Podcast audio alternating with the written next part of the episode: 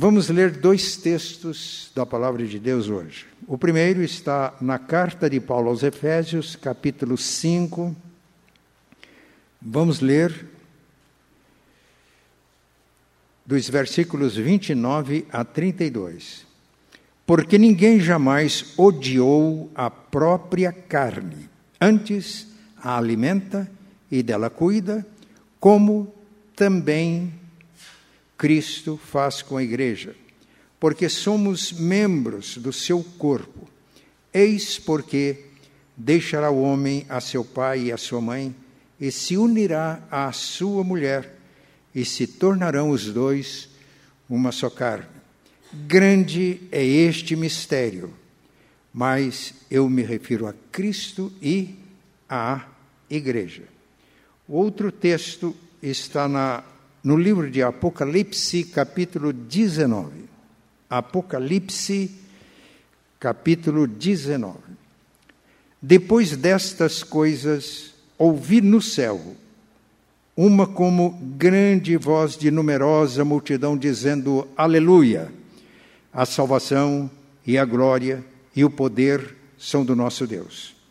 Porquanto verdadeiros e justos são os seus juízos pois julgou a grande meretriz que corrompia a terra com a sua prostituição, e das mãos dela vingou o sangue dos seus servos.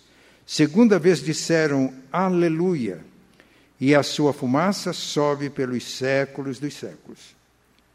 Os vinte e quatro anciãos e os quatro seres viventes prostraram-se e adoraram a Deus que se acha sentado no trono dizendo: Amém, Aleluia. Saiu uma voz do trono exclamando: Dai louvores ao nosso Deus, todos os seus servos, os que o temeis, os pequenos e os grandes. Então ouvi uma como voz de numerosa multidão, como de muitas águas e como de fortes trovões, dizendo: Aleluia pois reina o Senhor nosso Deus. Alegremo-nos, exultemos e demos-lhe a glória, porque são chegadas as bodas do Cordeiro, cuja esposa a si mesmo já se ataviou. Pois lhe foi dado vestir-se de linho finíssimo, resplandecente e puro, porque o linho finíssimo são os atos de justiça dos santos. Então me falou o anjo: escreve, bem-aventurados aqueles que são chamados à ceia das bodas do Cordeiro, e acrescentou: são estas as verdadeiras palavras de Deus. Amém. Nós estamos encerrando hoje a série de mensagens sobre a noiva do Cordeiro. Eu vou repetir uma informação. Logo que cheguei a Curitiba, vindo de Londrina, naquela semana deveria assumir o pastorado da igreja, orando, este tema veio de uma maneira muito forte à minha mente. A noiva do Cordeiro. E enquanto eu fazia as minhas caminhadas, os temas de outras mensagens foram surgindo. A noiva a sua identidade, a sua beleza, que é santidade, a sua missão, anunciar o Rei. Assim como noiva, a noiva está exposta às tentações, as tentações da noiva foi a segunda reflexão. E enquanto meditávamos sobre a beleza da noiva, a santidade, a pureza, veio à nossa mente o salão de beleza da noiva, que nada mais é, nada menos do que aquela figura da casa do oleiro, onde o oleiro, do barro informe, ele transformava numa obra de arte. E como povo de Deus, noiva do Cordeiro, somos que barro nas mãos de Deus, Ele está moldando a nossa vida segundo a Sua vontade. E surgiu de domingo passado, a noiva do cordeiro e sua rival. dois textos do Apocalipse. Apocalipse 12, a noiva, e Apocalipse 17, a meretriz, a falsa igreja, a rival da noiva do Cordeiro. E encerramos hoje com as bodas do Cordeiro. As bodas do Cordeiro. O texto de Efésios, capítulo 5, é um texto muito rico para nossa reflexão. Olha o que o texto, que a palavra de Deus diz. Aqui, Paulo está falando sobre o relacionamento conjugal, o relacionamento de esposo e esposa. Quando chega no versículo 31, ele afirma: Eis porque deixará o homem a seu pai e a sua mãe, e se unirá à sua esposa, e serão os dois uma só carne. E ele acrescenta: grande é este mistério.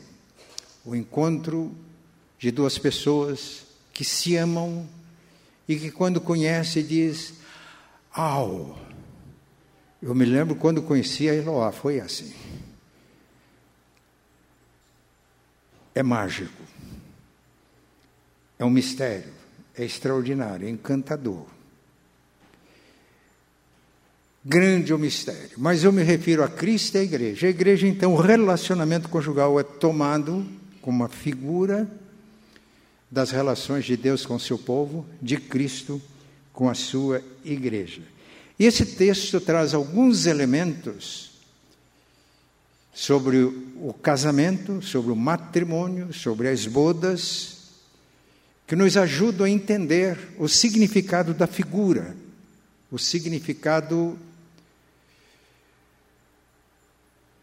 do relacionamento conjugal como figura do relacionamento de Cristo com a igreja. Neste texto, nós temos três elementos fundamentais: deixará o homem pai e mãe. Para isso era feita uma aliança, um contrato. Isso eu estou falando, eu estou citando Efésios 5, 31, que cita Gênesis na origem, e que era, mesmo, era a mesma compreensão e entendimento nos dias de Jesus e dos apóstolos nos textos bíblicos. Era feito um contrato, uma aliança entre famílias, a família do noivo e a família da noiva. Isso era o noivado. O noivado, aqui em Gênesis, em Efésios, no Novo Testamento, tem um sentido bem diferente do noivado na nossa cultura porque já era um compromisso que não podia ser desfeito a não ser com o divórcio. E é interessante que, quando Maria recebeu a visita do anjo e anunciou que ela, ser, ela conceberia e daria à luz a um filho, ela era noiva de José. Havia esse contrato entre as famílias, mas eles não tinham ainda coabitado. Desde o noivado até o casamento era uma fase de espera. A noiva se preparava para o noivo. Ela deveria manter-se pura, casta. E Maria se surpreendeu quando o anjo disse que ela ficaria grávida. José teve dificuldades para entender isso. Ele não quis acusar a esposa porque as consequências seriam graves para ela de acordo com as normas da época. A infidelidade, o adultério, a punição era muito forte. No livro da lei de Moisés e costume na época. Por isso, José, sendo justo e não querendo expor a sua noiva a dificuldades, resolveu desfazer o noivado secretamente, sem exposição pública. Os irmãos estão percebendo, estou dizendo isso para mostrar como era o noivado, como era essa fase de espera e as dificuldades que Maria encontrou. E até aqui há um sentido muito importante de se tomar o relacionamento conjugal como figura do relacionamento de Cristo com a igreja. Maria foi fértil nessa fase de compromisso, porque o que nela foi gerado foi pelo Espírito Santo. E a igreja, mesmo antes das bodas, na volta de Jesus em glória, ela é fértil, porque ela é fecundada pelo Espírito Santo. E os filhos de Deus, por intermédio da igreja, não nascem do sangue, da carne, é o que a Bíblia ensina, mas nascem de Deus. A noiva ela é fecundada pelo Espírito Santo. E assim como na história de Israel e da igreja, dores de parto para dar à luz, e nós percebemos agora há pouco no testemunho da Thais, essas dores de parto, para que nasçam filhos no reino de Deus. Essa é a experiência da igreja como noiva do Cordeiro. Um dia eu estava sofrendo por, pela minha condição de pastor. Eu estava meio abatido e me veio à mente um texto do apóstolo Paulo na carta aos Colossenses, capítulo 1, versículo 24. Paulo escreveu: Eu me alegro nos meus sofrimentos por vós e sofro o resto das aflições de Cristo em favor do seu corpo, que é a igreja. Eu me alegro nos meus sofrimentos por vós. E me veio à mente que era como que sofrimentos de parto. E na carta que Paulo escreveu aos Gálatas, capítulo 4, versículo 19, ele diz: Meus filhinhos, referindo-se aos seus filhos na fé, mas que estavam se demonstrando muito imaturos, estavam se enfeitiçando com as mensagens falsas que estavam vindo. Meus filhinhos, por quem sofro de novo as dores como de parto, até que Cristo seja formado em vós. E naquela hora eu entendi que as minhas dores não é porque eu tinha feito coisa errada, mas era por causa do compromisso com Cristo. E aí eu me alegrei por essas são dores de parto, cujo resultado são filhos que vão nascendo no reino de Deus. Mas o segundo elemento, deixará homem pai e mãe, aliança, contrato e se unirá à sua esposa. É o matrimônio. Se unirá à sua esposa.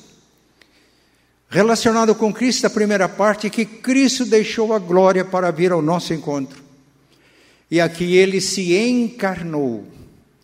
O casamento deve acontecer entre pessoas da mesma natureza, natureza humana. Entre homem e mulher, é o que as Escrituras ensinam. E para que Cristo pudesse unir-se conosco, foi preciso que ele se encarnasse. E o Verbo se fez carne e habitou entre nós, e vimos a sua glória glória como do unigênito do Pai, cheio de graça e de verdade. A encarnação trouxe fortes consequências para o Filho de Deus.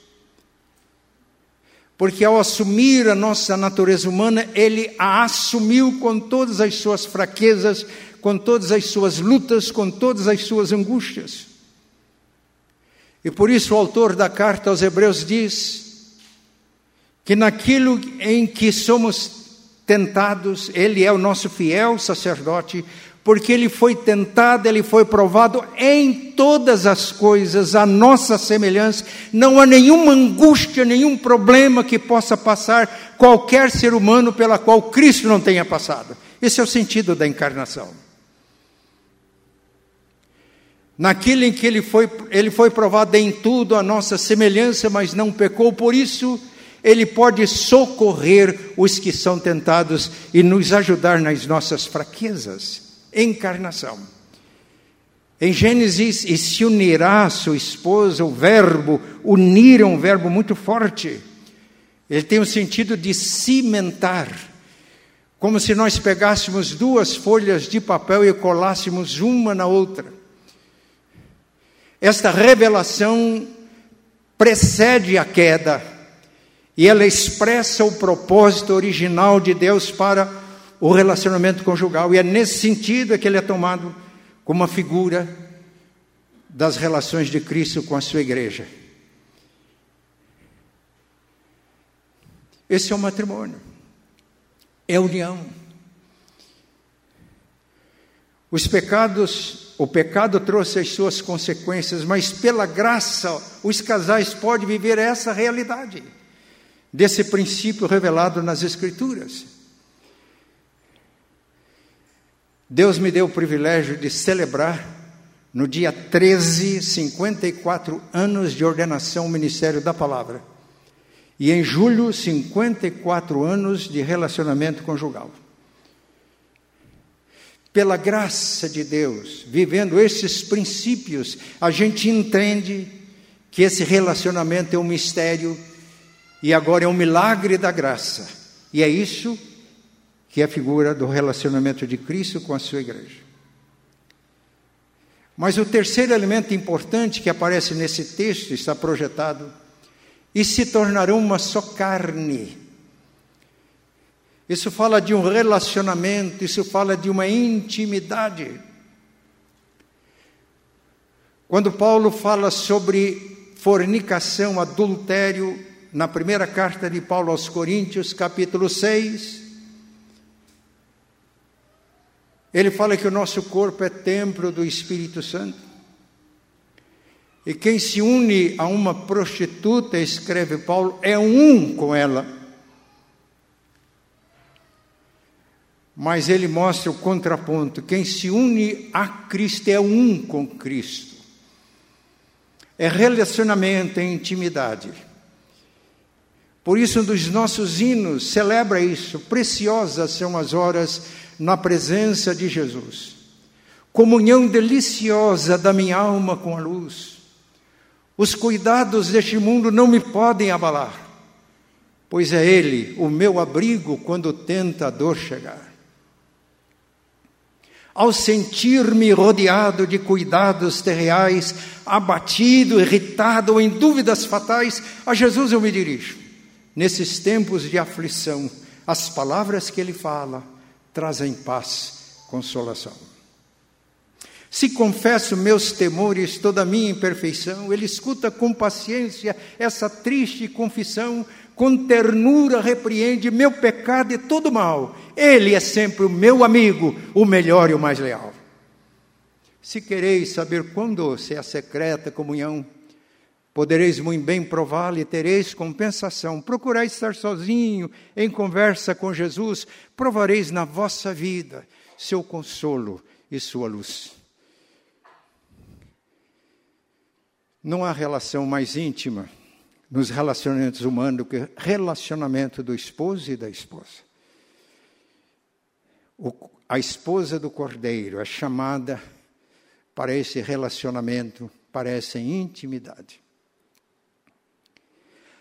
Nós falamos aqui do noivado, nós falamos do matrimônio, unir-se à sua esposa, da intimidade,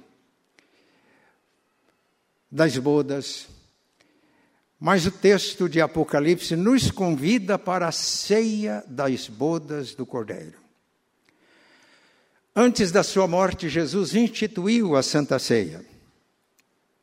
Lucas capítulo 22, dentre outros evangelhos. Ele diz: Eu não vou beber mais com vocês do fruto da videira até aquele dia que eu hei de beber novo no reino de Deus. Se nós pegarmos a figura de acordo com Gênesis e de acordo com a cultura que existia, a cultura do povo de Deus nos dias de Jesus, de Paulo, nós podemos fazer, dizer que aquela, aquele, aquela fase de preparo do noivado às vezes demorava um ano, demorava mais. O noivo, ou o pai do noivo pagava um dote para o pai da noiva. E no dia do matrimônio, o noivo saía da sua casa com os seus amigos, era o secto do noivo, e dirigia-se à casa da noiva, Daí o sentido da parábola das dez virgens: a noiva ficava acompanhada de suas amigas virgens. Isso fala da pureza, da castidade da noiva e de suas amigas. E o noivo saía da sua casa e ia em direção à casa da noiva, com seus amigos, tochas acesas.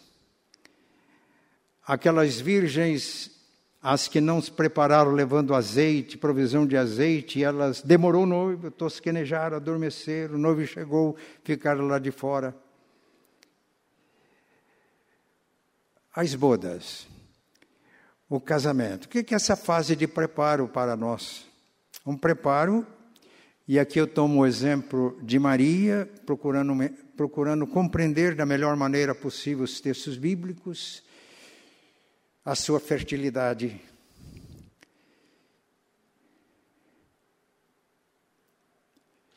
Mas o Senhor, nós esperamos o Senhor em glória. Eu pedi para que o conjunto cantasse Eis a escrava resgatada.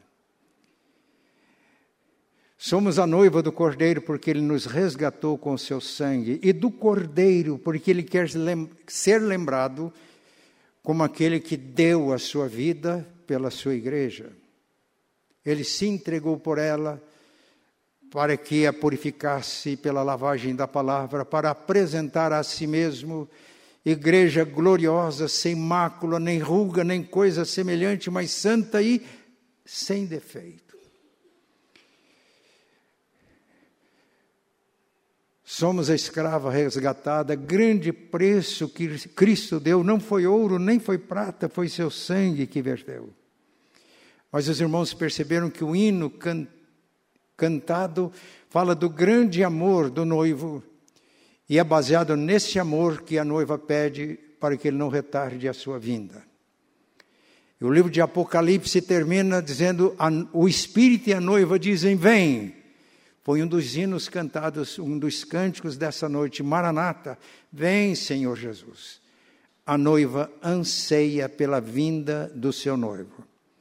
Eu vou alterar o que eu tinha preparado, então vou pedir para o jovem deixar de projetar, tá? Eu vou alterar, então pode deixar de projetar. Eu vou fazer uma ilustração. Suponhamos que eu tivesse vindo para Curitiba porque estava sem emprego em Londrina. Não foi isso. Não foi por isso, mas vamos supor. E que a minha família tinha necessidade de provisões. Então reuni a família e disse: Olha, eu vou para Curitiba conseguir uma colocação, conseguir um emprego, para suprir as necessidades da minha família.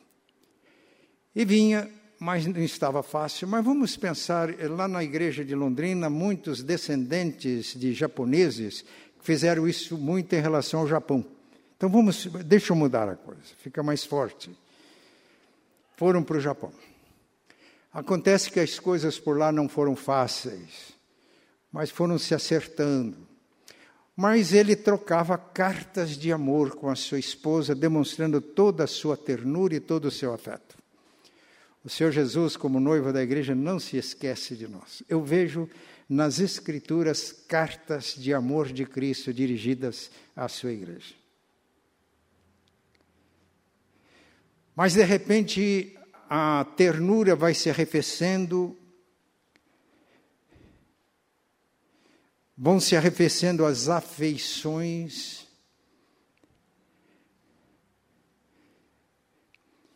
De uma parte da esposa. O esposo sente o que está acontecendo, alguma coisa está acontecendo, as cartas não são tão frequentes, as expressões de amor, de ternura e de afeto vão se esvaziando, o que está acontecendo? Acontece que a esposa ela foi seduzida pelo mundo. Lembra que eu falei domingo passado da rival da noiva? Ela seduz, faz assédio. Uma ilustração boa para isso é a experiência de José no Egito escravo porque era fiel, Deus estava com ele, era com ele, ele tornou-se mordomo, administrador dos bens do seu senhor. Era um jovem novo, bonito, e a esposa do seu dono começou a enamorar-se dele e começou tentando seduzi-lo. Ele resistia à sedução, veio o assédio, ele resistiu ao assédio. O amor se transformou em ódio. Ele foi denunciado e foi parar na cadeia.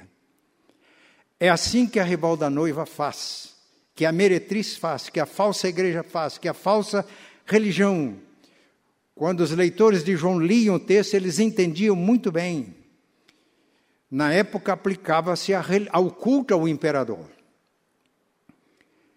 E durante todo o tempo a Babilônia é sistema político, econômico e religioso prostituído. Mas que nos tentam, que às vezes nos encantam, nos seduzem, nos assediam. Bem, essa esposa começou a enamorar-se de um outro homem. Agora, ela recebe a notícia que o seu esposo está voltando. Eu faço a pergunta: como será o encontro? Se ela permaneceu fiel, se preparando para o encontro com seu esposo, ela vai ter um desejo enorme que o esposo volte logo. Eu disse para minha esposa que terça-feira eu vou para Londrina. Ela me disse: Não vejo a hora de te abraçar. Eu não vejo a hora de abraçar a minha querida e amada Eloá.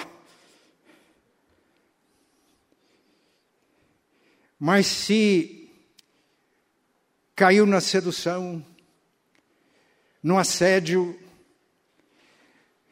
não há esse interesse pela volta. E a mensagem desta manhã é essa: ele vai voltar, e vai voltar em glória. E aí é que vai acontecer a, ceia das bodas do Cordeiro. Apocalipse 19 fala de celebração. Primeiro, a celebração porque a meretriz caiu. Porque o sistema político, econômico e religioso corrompido, prostituído, entrou em colapso. Os céus celebram agradecem, aleluia, porque ele, os juízos dele são fiéis e são justos e não pode existir paz sem justiça.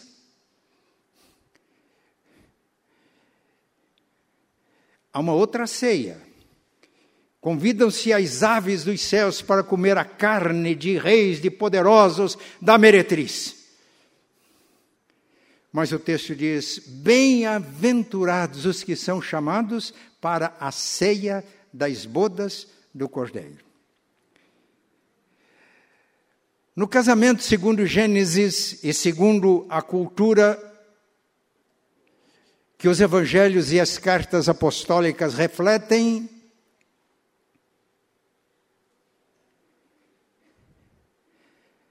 As bodas, depois que o noivo levava a noiva para a sua casa, aí acontecia a ceia das bodas, que duravam de sete a 14 dias. Era bem diferente do que hoje. Tudo isso era feito entre famílias. Você não vê no Velho Testamento sacerdote fazendo cerimônia de casamento. Você não vê no Novo Testamento apóstolos e ministros fazendo, porque isso era um assunto de família. Festa da família. Os pais sacerdotes que abençoavam os seus filhos, no decorrer do tempo, na tradição eclesiástica, o casamento foi se tornando um matrimônio. Hoje, numa versão da igreja, só sacerdotes ordenados podem fazer isso. Mas a festa era festa de família. A ceia das bodas, sete a 14 dias. Esses dias eu fui convidado a, uma, a um jantar de um casamento e uma coisa que eu não tinha visto antes, ofereceram um cardápio e eu percebi que no cardápio tinha o, tinha o como é que chama a entrada, tinha o prato principal, depois tinha para madrugada e depois tinha o café da manhã. Bem, mas lá era no mínimo sete dias e no máximo 14 dias de festa. E essa festa era na cultura em que Jesus foi criado, é uma festa extremamente importante. Agora, meus irmãos, o noivo da igreja vai voltar, vai acontecer as bodas e a ceia das bodas. Nem por sete dias, nem por 14 dias, mas pela eternidade. Festa na eternidade. Por isso, irmãos, que mesmo eu vou completar 80 anos agora em março, eu continuo empolgado, porque estas coisas que eu estou pregando são realidades. Eu estava em São José do Rio Preto recebendo a visita do reverendo Benedito Natal Quintanilha, secretário da Sociedade Bíblica. Ele tinha sido pastor naquela região e muitas ovelhas, ex-ovelhas, foram ao encontro dele. E aquele encontro, numa tarde, numa igreja metodista, tornou-se uma festa. E a certa altura ele olhou para mim e disse: Matias, se aqui a festa já é boa desse jeito, você já pensou lá quando ele voltar? Você já pensou na ceia das bodas do Cordeiro? Vai durar a eternidade? A mensagem é essa. Eu nem vou dizer assim, ele vai voltar, prepare-se. Não. Não vou dizer isso, porque se você faz parte da noiva, eu não posso dizer quem aqui da membresia da igreja faz parte da noiva e quem não faz. Tudo que eu posso dizer é o que Paulo escreveu a Timóteo o firme fundamento de Deus permanece tendo este selo. O Senhor conhece os que lhe pertencem, e aparte-se da iniquidade todos os que professam o nome do Senhor. Porque os que são filhos de Deus têm o caráter de Deus. A noiva do cordeiro tem o espírito do noivo. Portanto, eu não posso conceber noiva do cordeiro que não seja santa, que não seja bela. Estou falando da beleza interior. Talvez a minha mensagem fosse essa: se você ainda não faz parte da noiva do cordeiro, se você é religioso, mas não é discípulo de Jesus, se você é presbiteriano independente não é convertido, volte para Deus. Entregue-se a Deus. Porque o preparo para o encontro com o cordeiro, com o noivo na sua volta em glória, nós devemos estar preparados cada hora, cada instante, cada minuto, cada segundo. Eu entendi isso quando na adolescência eu entreguei a minha vida a Cristo. Eu entendi que a volta dele é iminente, pode voltar a qualquer instante, e que nele, em Cristo, eu tenho todos os recursos, sou abençoado com toda sorte de bênçãos espirituais, para que a cada momento, a cada instante, esteja preparado para o encontro com Ele. Eis o noivo, sai ao encontro. Que as nossas lâmpadas estejam com a provisão de azeite, para que não se apaguem, e possamos entrar e participar da festa que já começou quando a gente tornou-se discípulo de Jesus, cristão, que é ter o Espírito de Cristo, mas ela vai se tornar, ela vai se revelar em toda a sua plenitude na volta do Senhor em glória. Você pode orar com Apocalipse, o Espírito e a noiva dizem: Vem. Ora, vem, Senhor Jesus, dizer isso com o coração cheio de alegria, de expectativa. Senão, é o momento de entregar sua vida a Cristo agora. E aí a festa já começa já. Que Deus nos abençoe.